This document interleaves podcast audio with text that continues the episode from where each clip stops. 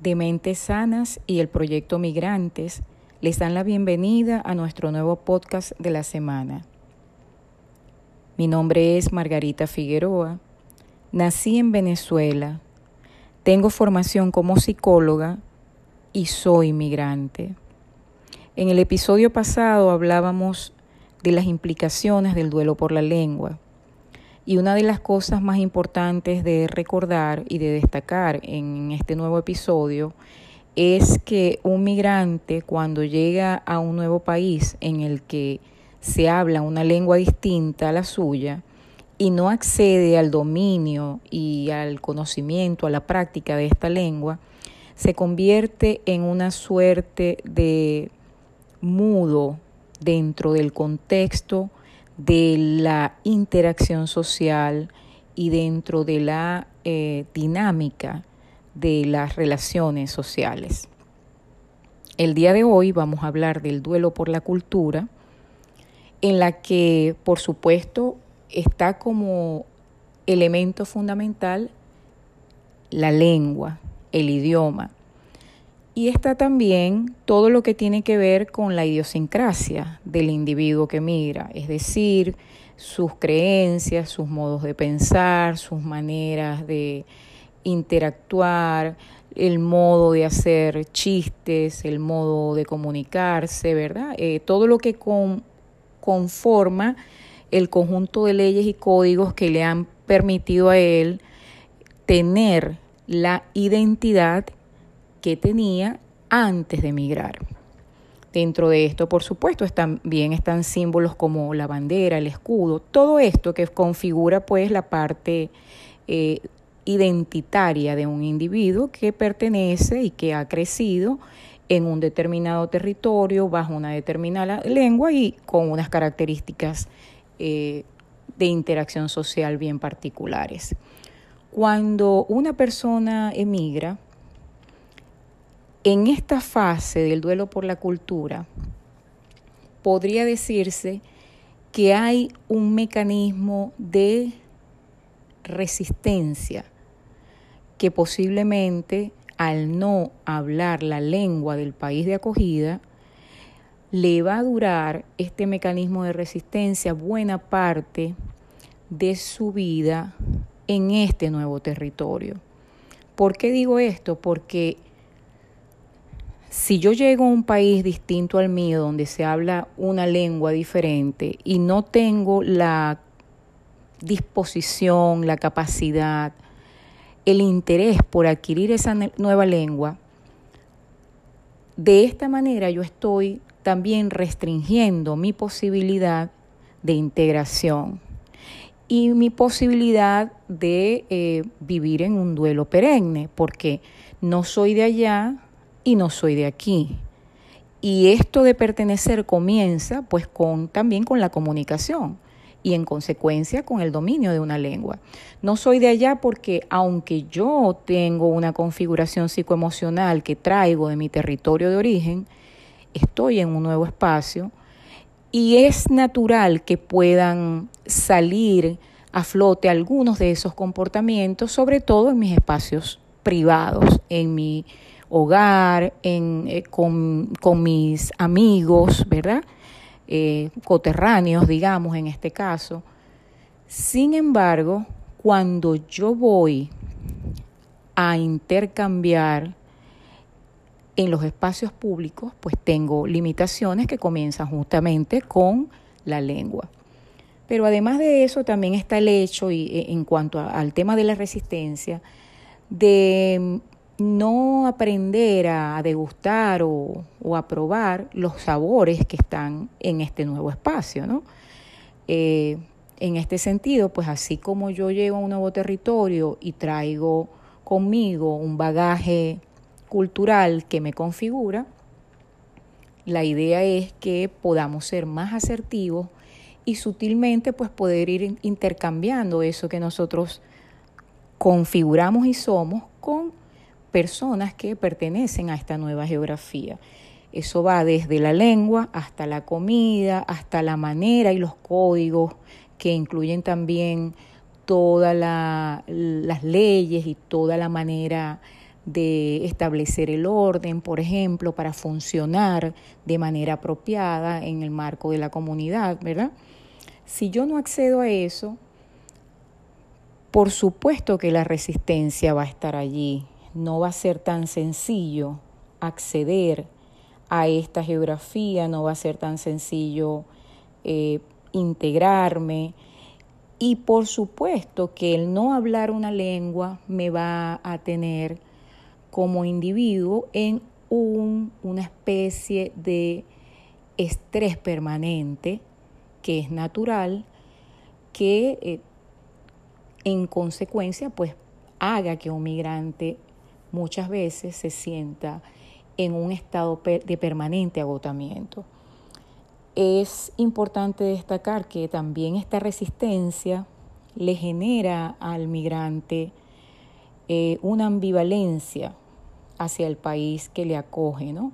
E incluso una ambivalencia eh, personal, una ambivalencia de identidad, porque ya de alguna manera, pues, él no pertenece a su espacio geográfico inicial, a su país de origen, porque está llevando una nueva vida en un nuevo territorio.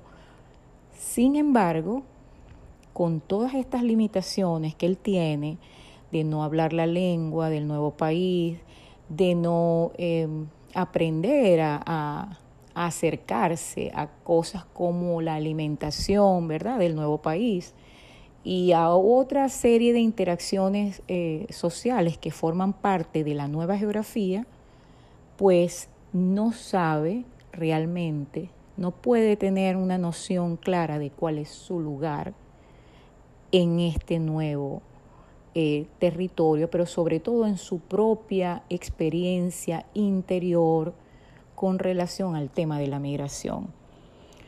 Con la cultura ocurre lo mismo que eh, señalaba en el segmento anterior con relación a la lengua. El acceder a la nueva cultura no significa que vamos a olvidar nuestras raíces, por decirlo de alguna manera. El acceder a la nueva lengua no significa que vamos a evitar nuestra propia lengua.